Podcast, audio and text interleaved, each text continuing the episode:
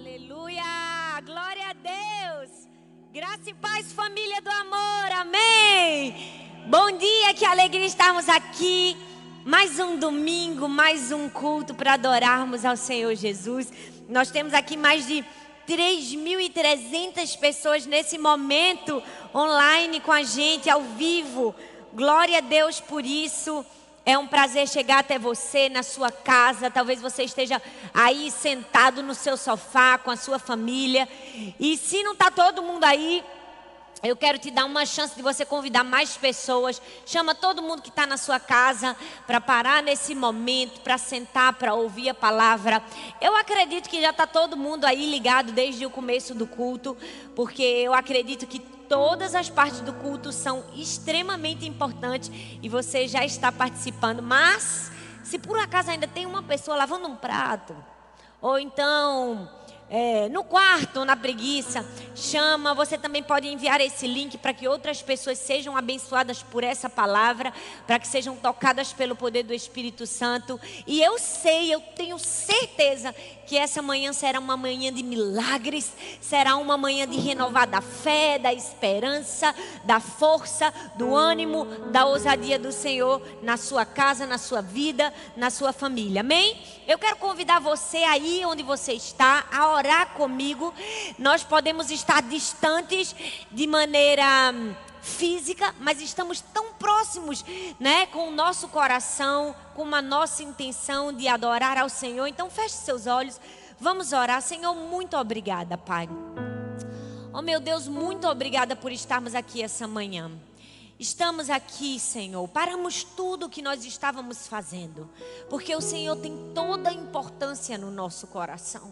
Porque te amamos, porque te desejamos, porque queremos ouvir a tua voz, porque queremos ser cheios do teu Espírito Santo. Fala conosco. Que essa palavra seja um lavado da nossa alma, seja um lavado de toda preocupação, de todo medo, de toda angústia, de toda ansiedade. Que essa palavra seja vida na nossa vida. Que nós possamos ser completamente inundados pela esperança, pela fé. E que possamos ser participantes dos milagres. Que possamos ser um instrumento que Deus quer usar para ver coisas sobrenaturais acontecendo na nossa vida, na nossa família e em tudo que diz respeito a nós. Nós te oramos e te agradecemos no nome de Jesus. Amém. Amém. Ouse participar dos milagres. A Bíblia diz em Ezequiel 37, do verso 1 ao verso 4. Se você estiver aí com sua Bíblia, eu queria que você abrisse Ezequiel 37, do 1 ao 14. Diz assim: A mão do Senhor estava sobre mim por seu espírito, ele me levou a um vale cheio de ossos. Sim, ele me levou de um lado para o outro e pude ver como era enorme o número de ossos no vale e que os ossos estavam muito secos. Ele me perguntou: Filho do homem, esses ossos poderão tornar a viver? Eu respondi: Ó oh, soberano Senhor, só tu o sabes. Então ele me disse: profetiza esses ossos, diga-lhes, ossos secos, ouçam a palavra do Senhor. Assim diz o soberano Senhor a esses ossos: Farei um espírito entrar em vocês e vocês terão vida, porei tendões em vocês e farei aparecer carne sobre vocês, e o cobrirei com pele, e porei um espírito em vocês e vocês terão vida. Então vocês saberão que eu sou o Senhor. E profetizei conforme a ordem recebida. E enquanto eu profetizava, houve um barulho, um som de chocalho, os ossos se juntaram osso com osso. Olhei e os ossos foram cobertos de tendões e de carne e depois de pele, mas não havia espírito neles. A seguir ele me disse: profetize ao espírito. Profetize, filho do homem, diga-lhe: Assim diz o soberano Senhor: Venha desde os quatro ventos, ó Espírito, e sopre dentro desses mortos para que vivam. Profetizei conforme a ordem recebida e o Espírito entrou neles. Então eles receberam vida e se puseram de pé. Era um exército enorme. Então ele me disse: Filho do homem, esses ossos são toda a nação de Israel. Eles dizem: Nossos ossos se secaram e nossa esperança se foi, fomos exterminados. Por isso, profetize e diga-lhes: Assim diz o soberano Senhor ó meu povo, vou abrir os seus túmulos e fazê-los sair, trairei, trarei vocês de volta à terra de Israel. E quando eu abrir os seus túmulos e os fizer sair, vocês, meu povo, saberão que eu sou o Senhor. Porei o meu espírito em vocês e vocês viverão. E eu os estabelecerei em sua própria terra. Então vocês saberão que eu, o Senhor, falei e fiz seus companheiros. Palavra do Senhor. Esse texto de Ezequiel nos mostra o contexto caótico, desesperador e sem esperança que vivia a nação de Israel. Por diversas vezes, Deus na Bíblia levanta profetas, levanta homens de Deus para advertir a nação de Israel, para advertir o povo, para que eles se arrependessem, para que eles se humilhassem, para que eles voltassem a Deus. Mas o povo de Israel, por muitas vezes, endurecia o seu coração. E por causa disso, o próprio Senhor permitia que eles fossem vencidos pelos seus maiores inimigos. Jerusalém já tinha sido destruída três vezes completamente agora. Eles se encontravam em uma situação tão desesperadora que o próprio Deus leva Ezequiel, seu profeta, a olhar a situação de Israel como um vale, um vale cheio de ossos secos. E quando o próprio Deus o leva ali aquele vale, na verdade ele estava querendo trazer uma visão de restauração para o povo de Israel. Sabe, Deus estava querendo fazer com que o profeta enxergasse como aquele povo estava se sentindo. O verso 11 diz que eles, eles se viam completamente acabados.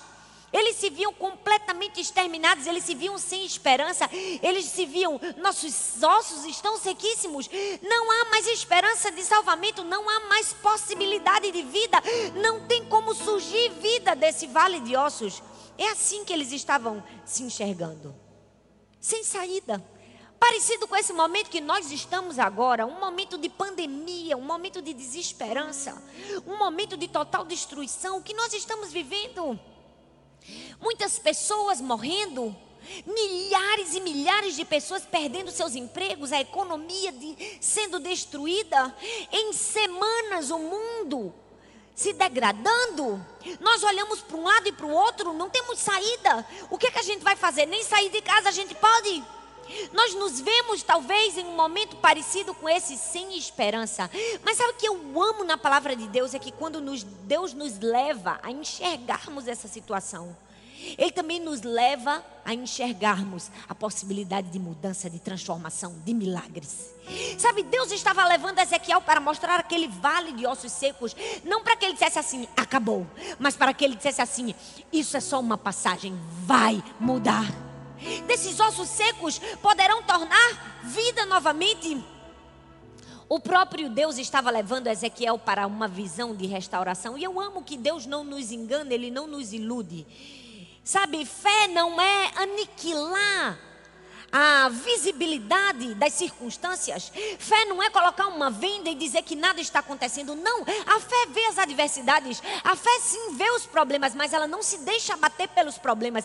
Ela não se deixa esmorecer, ela não se deixa destruir. Sabe, Deus estava dizendo: sim, olha só esses ossos, estão sequíssimos. Está difícil a situação do povo? Sim, está. Mas eu vim aqui para trazer você para profetizar. Eu vim aqui para trazer você, para trazer vida a esses ossos. Sabe, Deus não ignora nossas circunstâncias difíceis, nem nossos problemas. Ele não quer que a gente fique alheio a isso e simplesmente cego, mas Ele quer que a gente transforme. Que a gente seja um agente de transformação. Que a gente vá e faça aquilo que Ele mesmo vai nos ordenar. Porque andar com fé é isso não é ignorar a existência do problema, mas não se abater diante dos problemas. E eu não sei se você está vivendo um momento como esse de vale de ossos secos. Talvez esses ossos secos sejam o seu casamento, sua família, seus negócios, ou talvez sua esperança, seu ministério. Eu não sei quais são os ossos secos na sua vida, mas hoje Deus te trouxe aqui para te dizer: eu quero que você seja um participante do milagre. Eu quero que você seja alguém que vai junto comigo ver ossos secos ganharem vida novamente. Mas sabe, Deus quer contar comigo e com você. Nós somos agentes de milagres.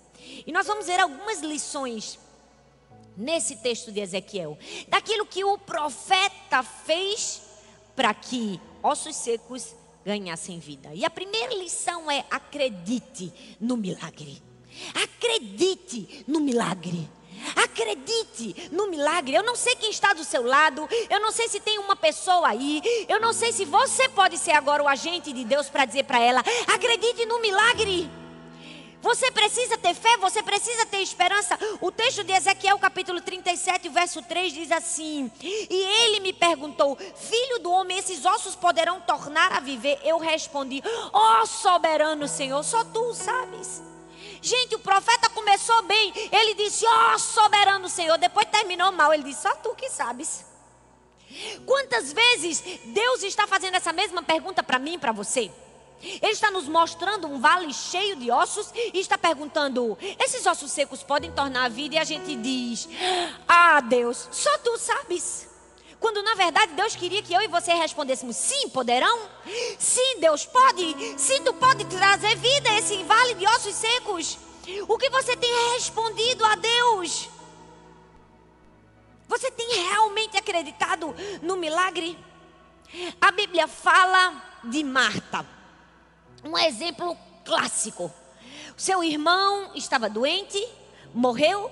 Ela mandou chamar Jesus, mas segundo ela, Jesus se atrasou.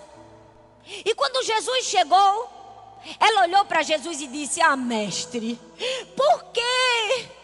Se você tivesse aqui, meu irmão não teria morrido. E Jesus responde para Marta e disse: Marta, seu irmão vai ressuscitar. Então ela diz: como disse Ezequiel: É, Senhor, eu sei que ele vai ressuscitar. Na ressurreição do último dia, isso aí eu já sabia. Sabe, o próprio Jesus queria que Marta dissesse: Sim, eu creio, agora mesmo, vamos ao túmulo. É agora que o Senhor vai fazer um milagre. Mas ela responde como respondeu Ezequiel: É, Deus, eu não sei, né? Só quem sabe é o Senhor. Só o Senhor que pode dar essas respostas complicadas a esse caos que nós estamos vivendo, eu quero te convidar nessa manhã a dar a resposta certa para Deus.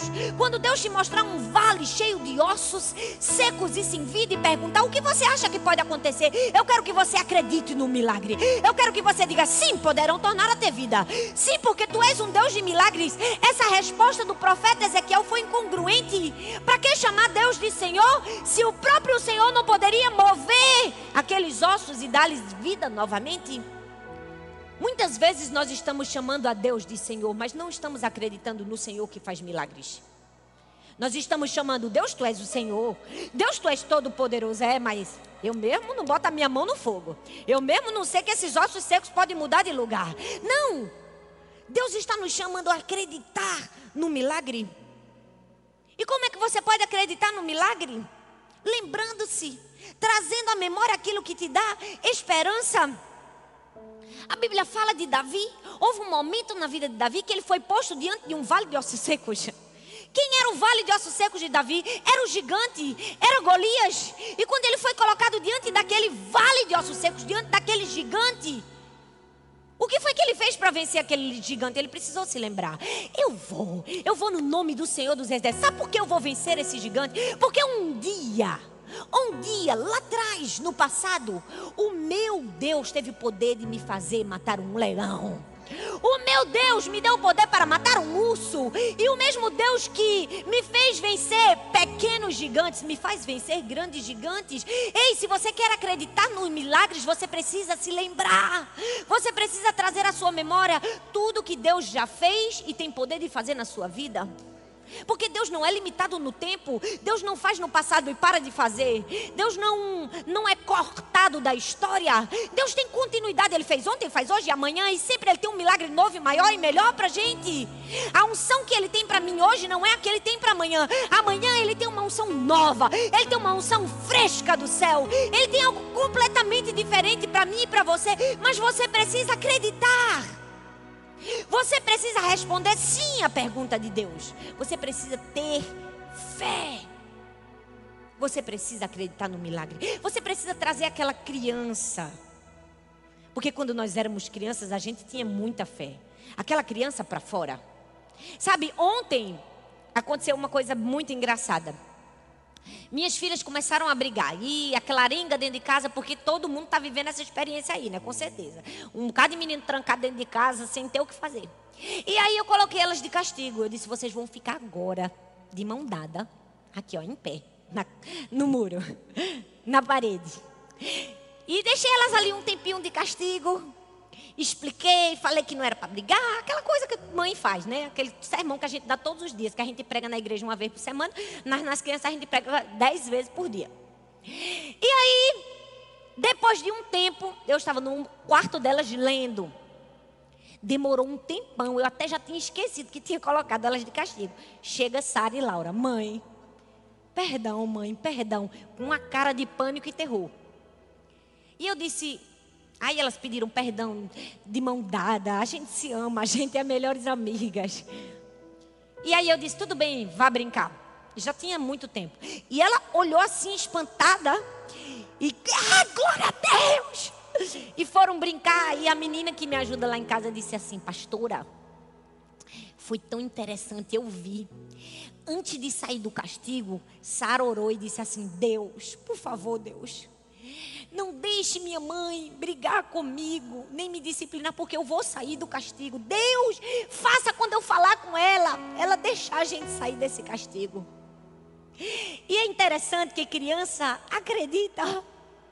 Ela foi com ousadia, sabendo que Deus tinha ouvido a fé dela. Ei, nós precisamos ter a mesma ousadia, acreditar nos milagres. A gente precisa trazer para fora a esperança. A criança que acredita, que diz sim, Deus pode responder minha oração. A menor ou a maior. A do castigo, a do milagre, de uma cura física. Porque Deus pode todas as coisas. Essa semana ainda eu estava lendo o livro de Arthur e ele contando no livro um episódio que aconteceu com Sara nas nossas férias. Foi muito engraçado, foi bem parecido com esse. Ela tinha me desobedecido e eu falei para ela no carro quando nós estávamos indo para o passeio: quando a gente voltar, você vai ser corrigida. Mas sempre que eu digo que elas vão ser corrigidas, eu corrijo. Não é nem porque por nada, não. É porque se eu não corrigir, eu vou perder minha palavra. Então eu posso estar cansada, eu posso nem querer mais corrigir, mas eu corrijo. Nesse dia foi diferente. Porque quando eu estava voltando no fim do dia, o Espírito Santo falou assim comigo: Talita, não corrija Sara. Perdoe ela. E eu disse: Não, Deus, se eu não fizer isso, aí eu perco minha moral de mãe. Aí ela vai fazer de novo nada. E sabe, o Espírito Santo falou tão forte comigo. Ele disse: Não corrija Sara, perdoe ela.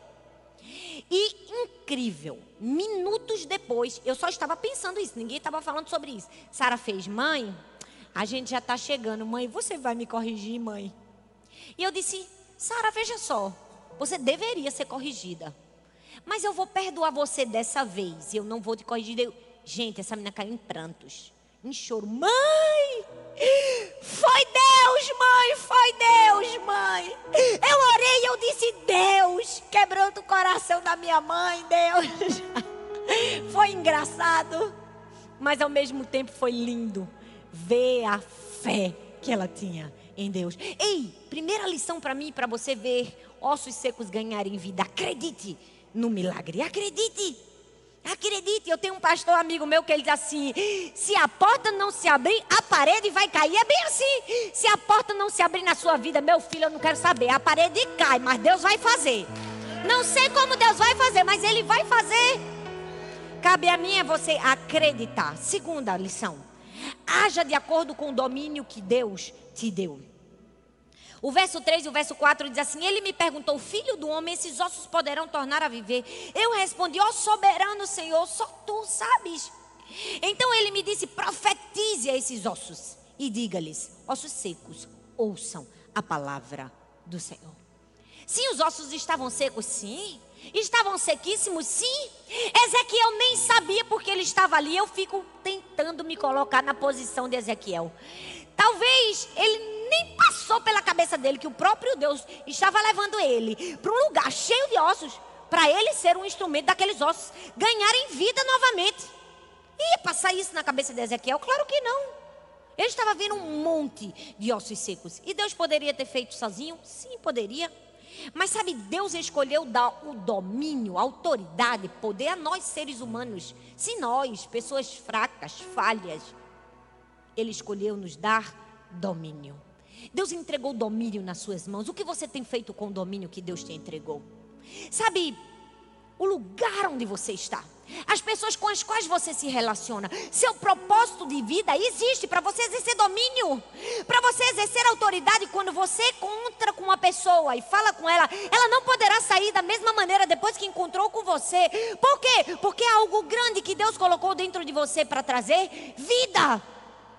O lugar onde você está precisa ser modificado. Ah, mas as pessoas do meu ambiente de trabalho são péssimas. Então você não está exercendo o domínio que Deus colocou na sua vida. Porque existe algo muito poderoso dentro de você que pode trazer vida, que pode matar toda morte, toda destruição. E todo osso seco pode ganhar carne, tendões e espírito.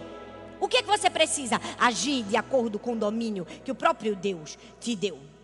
Se você chegou em um lugar, ele nunca mais poderá ser o mesmo. Você precisa exercer domínio. E sabe, hoje eu escolhi as crianças para darem os exemplos. Porque em se tratando de fé, criança dá uma pisa na gente. Criança dá uma aula. Esses dias aconteceu com uma criança aqui da nossa igreja. Nós temos aqui no domingo o culto decolar só para as crianças, o culto online deles é às quatro da tarde. E uma das crianças da nossa igreja estava assistindo o culto e sendo alimentado pela palavra, enfim, e durante a semana aconteceu de o seu avô levar uma queda dentro da sua casa. Ele mora com o avô. E na hora que aquele senhor levou uma queda, todo mundo se desesperou dentro de casa. O pai correu, a mãe, todo mundo a gritar e pegar o telefone para ligar para o SAMU. Aquela criança foi a única que se ajoelhou do lado do avô e começou a clamar e disse: Deus, o meu avô vai ficar bom, nada vai acontecer com o meu avô. O que é isso? Exercer domínio. Aquela criança foi a única capaz de nos ensinar que nós precisamos recorrer ao poder que o próprio Pai depositou dentro de nós, o que nós temos feito com o domínio que Deus colocou nas nossas mãos. Deus disse para Ezequiel: Ezequiel, profetiza. Diga, ossos secos, ouçam uma palavra de Deus. Eu estou falando com você nessa manhã. Que você é convidado a olhar para os ossos secos que estão ao seu redor e dizer: Ossos secos, ouçam uma palavra de Deus. Eu profetizo vida. Exerça domínio. Exerça o domínio que o próprio Deus te deu. Existe algo muito poderoso quando a gente sai da nossa zona de conforto. O problema é que muitas vezes nós nos acostumamos a estar lá. A gente senta na zona de conforto, deita na zona de conforto, fica com preguiça na zona de conforto e não quer fazer nada. Mas quando nós nos levantamos na ousadia, no poder, na autoridade do Senhor, algo acontece. A Bíblia fala que foi assim com Davi. Davi poderia muito bem, quando estava ali fazendo a entrevista com os soldados, o que é está acontecendo por aqui? Os soldados disseram: Ah, tem um gigante aí que está afrontando o povo de Israel. Davi poderia muito bem ter sido tão espiritual e ter dito: Vamos sentar aqui nessas trincheiras, vamos olhar e vamos ver o que Deus vai fazer. Vamos orar e vamos crer que Deus vai derramar um relâmpago e matar esse gigante que Deus vai mandar uma peste e vai matar esse gigante. Se Davi tivesse feito isso, Deus teria levantado outra pessoa para matar o gigante Golias. Porque Deus está esperando em mim e você pessoas disponíveis para exercer a fé e executar o milagre que Ele mesmo quer fazer através de nós. Mas Davi não fez isso. Ele não foi daqueles que vamos sentar e esperar para ver o que acontece. Não. Davi disse: Eu vou vou vencer, porque eu vou no nome do Senhor dos Exércitos. Ele agiu de acordo com o domínio que o próprio Pai havia colocado em sua vida. É esse domínio que nós precisamos exercer. Ele disse: A minha esperança está em Deus. Eu vou vencer essa batalha. Sabe, muitas pessoas têm um entendimento completamente diferente do que seja esperança. Elas acham que esperança é um sentimento que vem do nada, assim. De repente, plá, como um, um anjo que joga uma seta no coração da gente. Eu estou cheio de esperança hoje, não. Esperança é uma escolha, esperança é uma decisão. Eu decido ter esperança deliberadamente. Eu decido escolher viver com esperança, sentindo ou não, vendo ou não, enxergando ou não. Esperança é uma escolha, esperança é uma decisão eu decido viver com esperança. Foi assim que Davi matou o gigante Golias. Porque sabe, se você não tem sido parte da solução do problema, talvez você seja parte do problema. Deus nos escolheu para sermos parte da solução, não do problema. Engraçado que meu marido, ele diz uma frase toda vez que a gente faz reunião administrativa, reunião de pastores aqui na igreja. Sempre que alguém levanta um problema para ele, diz: Olha, está acontecendo isso, olha ou aquilo. Ele sempre diz assim: Você é um solucionador de problemas. Quando você me levantar o problema, me levanta também a solução. Me dá também a tua resposta. Me dá também a tua hipótese de mudança. E é isso que nós precisamos ouvir de Deus todos os dias. Ao invés de ficar levando para Deus todos os nossos problemas, precisamos olhar a solução e dizer assim: eu sou parte da solução, eu não sou parte do problema. Eu não nasci para ficar falando do problema, eu nasci para resolver os problemas. Eu nasci para mudar, eu nasci para intervir na minha situação. Eu nasci para transformar ossos secos no poder do Espírito Santo. Foi isso que Davi fez. Ao longo da Bíblia, a gente vai ver vários homens e mulheres de Deus fazendo o mesmo, intervindo em oportunidades, intervindo em momentos para ver o sobrenatural de Deus acontecer. A Bíblia diz que quando as muralhas de Jericó caíram, o povo estava lá fazendo o quê? Vamos aqui esperar Deus derrubar as muralhas. Não! O povo estava marchando, o povo estava clamando. A Bíblia diz que quando aquela multidão foi alimentada, os discípulos estavam organizando. Senta todo mundo. A mulher do fluxo de sangue foi curada, foi. Mas ela foi curada quando ela correu e venceu todos os obstáculos e tocou nas vestes de Jesus. Precisamos agir de acordo com o domínio que o próprio Pai nos concedeu. Mas muitos cristãos, muitas pessoas hoje em dia vivem na passividade, porque foi ensinadas a elas que esperar e não fazer nada é mais espiritual. Não, eu estou aqui esperando em Deus. Não, não, Deus vai fazer algo grande. E eu fico imaginando Deus no céu. Oi? Eu já te dei domínio, força, autoridade, poder, ousadia para olhar para esses ossos secos e dizer: ossos secos, ouçam a palavra de Deus. Eu não estou te mostrando ossos secos para você ficar aqui esperando do nada algo acontecer. Eu estou te mostrando ossos secos para você ser participante do milagre, para você fazer algo com aquilo que você está vendo, para você exercer fé e domínio. Então, o que esse texto nos diz? Acredite no milagre, sim, mas não somente acredite, haja de acordo com o domínio que Deus te deu. Terceira lição: não reclame dos ossos secos. Ezequiel 37, verso 11 diz: Os nossos ossos se secaram e a nossa esperança se foi, fomos exterminados. Meu Deus. Olha o que o povo estava dizendo: os nossos ossos se secaram, a nossa esperança se foi, fomos exterminados.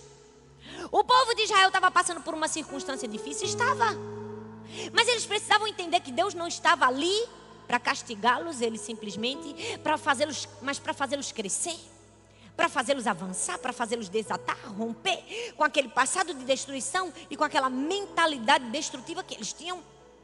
Deus estava querendo dar a eles uma nova chance, uma nova oportunidade. E foi o próprio Deus que conduziu Ezequiel ao vale. Às vezes Deus vai nos conduzir ao deserto, ao vale.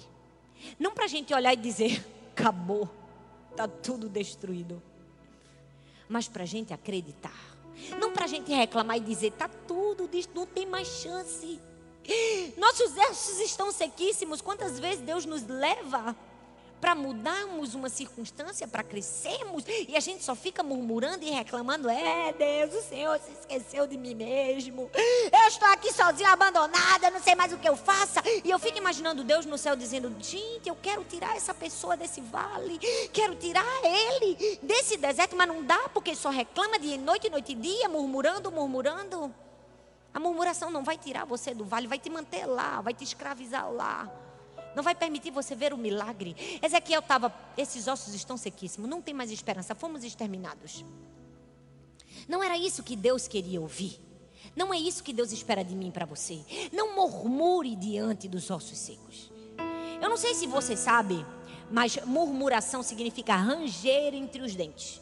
É com ódio, reclamando. E sabe, murmuração é música para os ouvidos de Satanás. Ele ama ouvir a nossa murmuração. Ele ama reclamação. Sabe por quê? Porque quando nós ocupamos a nossa boca com murmuração e com reclamação, a gente não ocupa com mais nada de bom. A gente não ocupa com aquilo que deveria ser ocupado, com louvor, com gratidão, com testemunho, com pregação do evangelho. A gente não ocupa nossa boca com sorriso, porque nós estamos reclamando, rangendo entre os dentes. É por isso que Satanás se alegra tanto com a nossa reclamação. E esse tempo tem sido muito propício para reclamação. Eu posso dizer por mim. Quantas vezes eu me pego reclamando? Reclamando porque o apartamento é pequeno e eu quero um lugar para estudar. Reclamando porque as crianças só gritam. Porque são muitas tarefas de casa, não é? Esse tempo tem sido muito propício para reclamarmos. E nós precisamos avaliar o nosso coração e fechar a nossa boca e dizer: Deus, eu não vou reclamar diante dos ossos secos. Alguma oportunidade há aqui para o Senhor fazer alguma coisa. Nós precisamos não reclamar diante do vale de ossos secos. Sabe por quê? Sabe o que é mais o que é mais grave da murmuração é que quando eu murmuro, é como se eu estivesse dizendo assim para Deus: Deus, se eu estivesse no seu lugar, eu estava fazendo melhor. Em outras palavras, eu estou dizendo para Deus: você está fazendo algo errado. É muita prepotência nossa. É, mas é exatamente isso que acontece quando nós reclamamos e quando nós murmuramos. É como se nós estivéssemos dizendo para Deus: Deus, eu estaria achando um caminho melhor. Se tivesse me colocado nessa circunstância aí, eu já tinha movido alguma coisa. Precisamos ter muito cuidado. A Bíblia fala em um momento na época de Moisés que o texto diz que o povo, olha, 1 Coríntios 10, 10 diz assim: Nem murmureis como alguns deles murmuraram e foram destruídos pelo exterminador. O texto diz que o exterminador destruiu eles. Por quê? Porque eles reclamaram. Isso nos mostra que a murmuração alimenta a destruição na nossa vida, alimenta a derrota na nossa vida. Não é a linguagem minha, sua, de um verdadeiro cristão. Precisamos agradecer, parar de focar nos problemas, começar a focar na solução. Falar mais da solução do que falar do problema. A gente fala mais do problema do que a gente fala da solução. A Bíblia diz em 1 Tessalonicenses 5,18: Sejam agradecidos a Deus em todas as ocasiões é isso que Deus quer de vocês, por estarem unidos com Cristo Jesus. A Bíblia diz: sejam agradecidos em todas as ocasiões. Paulo disse: Eu aprendi a estar satisfeito em toda e qualquer circunstância, eu aprendi a estar contente. Se Paulo disse que aprendeu, é porque gratidão Agradecimento é um processo educacional na nossa vida. Nós já somos naturalmente tendenciosos à reclamação. A gente já nasce chorando. A gente poderia muito bem nascer, graças a Deus, esse médico me tirou da barriga apertada da minha mãe. Mas a gente já nasce chorando, é, não é? Nós somos tendenciosos à reclamação. Mas o texto diz: Eu aprendi, aprenda a estar contente. Aprenda a não reclamar. Ele diz para mim e para você: sejam agradecidos em todas as circunstâncias, diante do vale de ossos secos. Não reclame. E em último lugar, a última lição é: esteja pronto para obedecer e não para duvidar. Obediência é a chave na nossa vida. Talvez se, se eu pudesse te dar só uma chave chave de sabedoria. Só uma eu te dava essa palavra: obediência. O texto diz em Ezequiel 37, verso 7: E eu profetizei conforme a ordem recebida. Uau! O texto diz: Eu profetizei, ou seja, eu obedeci. Deus mandou, eu fiz. É lindo ver que quando Ezequiel ouviu a orientação do Senhor, ele fez de acordo com aquilo que ele havia ouvido, a ordem que havia sido ordenada. Deus quer ver essa prontidão de obediência em nosso coração, uma obediência imediata. Ele vai mandar a gente profetizar, a gente não vai discutir com Deus, a gente não vai dizer, mas Deus, ou mas olhe, está muito cedo. Não, a gente vai simplesmente obedecer. A, a gente vai simplesmente fazer conforme a ordem que nos foi ordenada. Porque a falta de obediência é um dos maiores obstáculos para perdermos o favor, a bênção, o milagre de Deus na nossa vida. E eu não sei se você sabe, mas a causa de não recebermos milagres e de não obedecermos muitas vezes vem pelo obstáculo da desobediência que surge de uma pensamento maligno chamado eu não posso, eu não consigo. Todas as vezes que você diz eu não posso fazer isso, eu não posso orar, eu não posso perdoar, eu não consigo perdoar aquela pessoa, eu não consigo controlar meu temperamento, eu não consigo ser um pai, uma mãe temente conforme os padrões de Deus. Eu não consigo outro emprego, eu não vou poder. Todas as vezes que você diz eu não posso, eu não consigo, é como se você mesmo se enjaulasse. Como se você se colocasse dentro de uma gaiola que te prende. É como se você fosse, é como se você fosse, não, você é uma águia majestosa, feita para as alturas, feita para viver acima dos problemas, altanariamente lá em cima, vencendo as circunstâncias. Mas quando você diz eu não posso, eu não consigo, você vira um papagaio preso numa gaiola que só fica repetindo o que as outras pessoas falam. Deus quer quebrar essa gaiola que tem jaula. Você precisa parar com essa conversa de eu não posso, eu não consigo. Obedeça. Ezequiel obedeceu. Ele não disse, ah, eu não posso, eu não consigo. Mas muitas vezes nós estamos com essa mentalidade de eu não consigo estar destruindo a nossa vida. E isso não é novo, não. Muitos grandes homens e mulheres de Deus pensaram e agiram da mesma forma. Sara disse: Eu não posso, mãe. Eu, eu sou muito velha. Gideão disse assim: Não posso liderar esse povo. Eu sou o menor na casa do meu pai. Isaías disse: Eu não posso profetizar. Eu sou um homem de lábios impuros. Os discípulos disseram assim: A gente não pode alimentar essa multidão. Só tem cinco pães e dois peixes. Mas sabe o que eu amo na história de Ezequiel? É que ele disse assim: Eu não sou médico. Eu não sei colocar vida em osso. Eu não posso. Ele disse isso. Não, ele disse assim: Eu profetizei conforme a ordem que me foi dada. Eu não sei como vai acontecer, mas se Deus mandou fazer, eu vou fazer. Que você seja aquele que vai quebrar o padrão de falta de fé, de falta de, exercer, de exercer o domínio. Que você seja aquele que vai dizer assim: Conforme aquilo que me foi ordenado pelo meu Pai Celestial, eu vou fazer. Ossos secos, ouçam uma palavra de Deus. Ganhem vida. Ganhem vida. É isso que Deus espera de mim e de você. Deus espera de nós que a gente troque esse eu não posso, eu não consigo, por posso todas as coisas naquele que me fortalece. Eu posso não ter habilidade suficiente, eu posso me achar incapaz, mas o meu pai pode, então nele eu posso também. Ele vai me ajudar, ele vai me capacitar, ele vai me empoderar para isso. Deus está contando comigo e com você, porque as palavras das outras pessoas não são para as promessas de Deus na nossa vida. Talvez o eu não posso, eu não consigo que você tem hoje veio de um você não pode, você não consegue. Talvez você ouviu a vida inteira alguém te dizendo não é para você. Você não pode, você não consegue. Você trouxe isso para a sua identidade. Você disse: realmente eu não posso, é realmente eu não consigo. Deus está querendo quebrar essa mentalidade mentirosa que se alojou na sua mente e te dizer: você pode porque você é filho de Deus, porque eu empoderei você para isso, porque te fiz a minha imagem e semelhança, te dei uma ordem, te dei dons, te dei capacidade. A Bíblia diz que Jesus disse que nós faríamos obras maiores do que que Ele mesmo fez. E o que nós estamos fazendo com essa ordenança de Deus? Nós estamos recuando e dizendo: é, agora, com essa pandemia mesmo, tem que pedir a Deus que Israel e os Estados Unidos achem a vacina. Não! Tem que exercer a nossa fé e a nossa influência e o poder sobrenatural que Deus colocou nas nossas mãos. E vamos orar, e vamos clamar, e vamos ter amor pela nossa nação, da mesma maneira que a gente tem amor pela nossa nação na época de uma Copa de Mundo de futebol, com um bocado de homem correndo atrás de uma bola e a gente grita, e, e faz festa e se preocupa. Essa mesma preocupação e essa mesma vontade de vencer precisa existir diante dos problemas, mas muito mais deve existir esperança e fé sobrenatural para agir diante das adversidades, das circunstâncias, das incertezas. Porque Deus pode todas as coisas. Ninguém está aqui para questionar o poder de Deus. Deus pode, pode fazer sozinho, pode. Eu acredito nisso.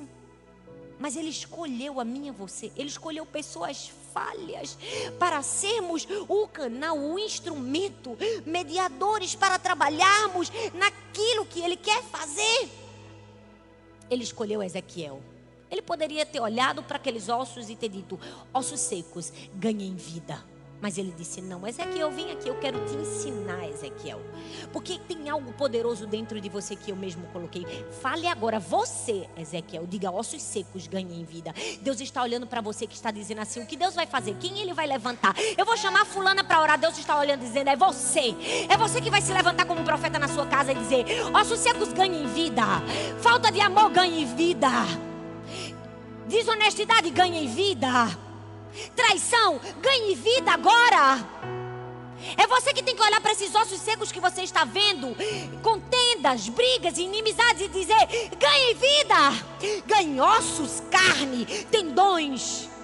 Deus está nos chamando para profetizar, porque Ele pode fazer tudo sozinho, mas graças a Deus que Ele nos escolheu, apesar de nós. Apesar de nós. Sim, Deus pode transformar água em vinho? Sim, Ele pode. Não precisa de ninguém para isso. Mas Ele quer. Entenda, precisar e querer é diferente. Ele quer que alguém traga as vasilhas com água. Deus pode abrir o mar no meio? Pode. Mas Ele quer que alguém coloque os pés primeiro e demonstre fé. Deus pode colocar uma pessoa dentro de uma cova de leões e ela sair viva? Sim, mas Ele quer que a pessoa entre na cova sabendo que vai sair de lá com vida.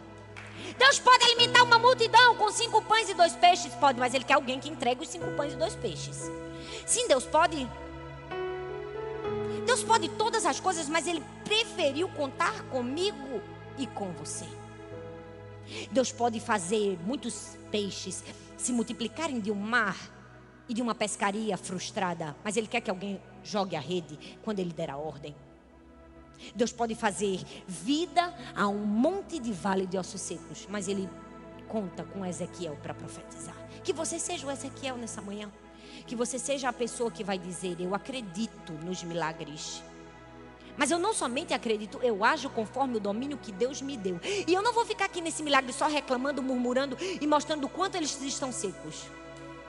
Eu vou acreditar, vou agir e vou obedecer conforme a ordem que me foi dada. Eu quero que você feche seus olhos aí onde você está. Eu quero que você comece a falar com Deus. Eu não sei qual é o vale de ossos secos que você está enfrentando, mas Deus sabe e você também sabe. O próprio Deus já te mostrou esse vale. O que é que você está fazendo com o domínio que Ele te deu? Eu quero que nessa hora você comece a orar no seu lugar e dizer: Perdão, Senhor. Perdão por ter sido tão apático, por ter sido tão passivo durante todos esses anos, durante todo esse tempo, esperando que do céu caia um raio, quando o próprio Deus já me deu ousadia e fé suficiente para ser um agente de transformação. Eu quero que você no seu lugar diga: Senhor, perdão, Pai. Perdão todas as vezes que nós olhamos os ossos secos e a gente só reclamou dos ossos secos, só murmurou contra os ossos secos. Perdão todas as vezes que nós olhamos para os ossos secos e dissemos: estão sequíssimos, estamos exterminados, nossa esperança se foi, não há nada mais para fazer. Perdão, Senhor. Nós nos levantamos essa manhã como Ezequiel, ousadia, em autoridade, em intrepidez. E dizemos a Ti: nós vamos obedecer.